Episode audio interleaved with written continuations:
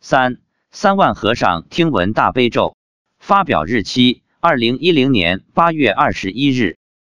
今天是八月二十一日，周六，农历七月十二。每年的农历七月十五都是中国传统文化中的鬼节。为了让更多的鬼道众生听闻佛法，我们早早的起来，六点就到达山脚下，一路专心持诵大悲神咒。从上山到下山，一共用时约一小时。在回家路上，我跟往常一样开始发问。我说今天来了多少众生六万，其中一千多是动物。啊？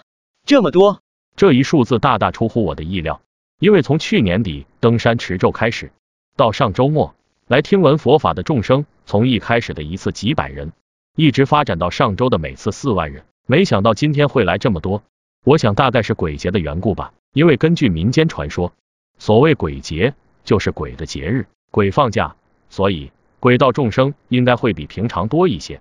我又问。有什么特别的吗？今天和尚来了三万，怎么会和尚来了三万？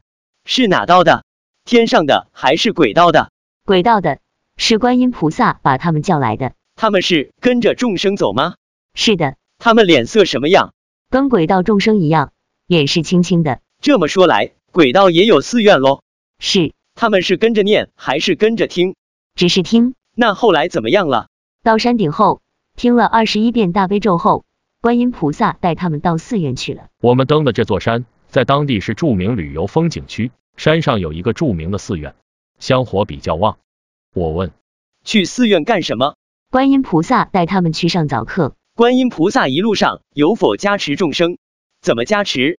观音菩萨坐在莲花上，手中放光照着众生。观音菩萨带僧众去寺院的同时，佛祖出来了。佛祖一路放光摄受众生，直到山脚下，然后接众生去寺院修行。今天泥石流的遇难者有没有来？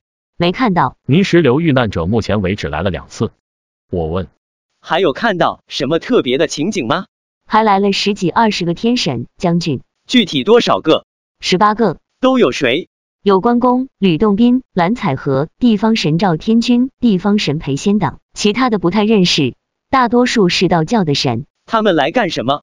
也来听大悲咒吗？不是，他们是来看看我们，来看众生听闻佛法的情形。那他们是跟着众生，还是飘着？他们是飘在空中，那到山脚下后，有没有跟着众生，跟着佛祖一起走？没有，他们自己走了。我对关公的情况比较好奇，便问，关公是财神吗？不是那是什么神？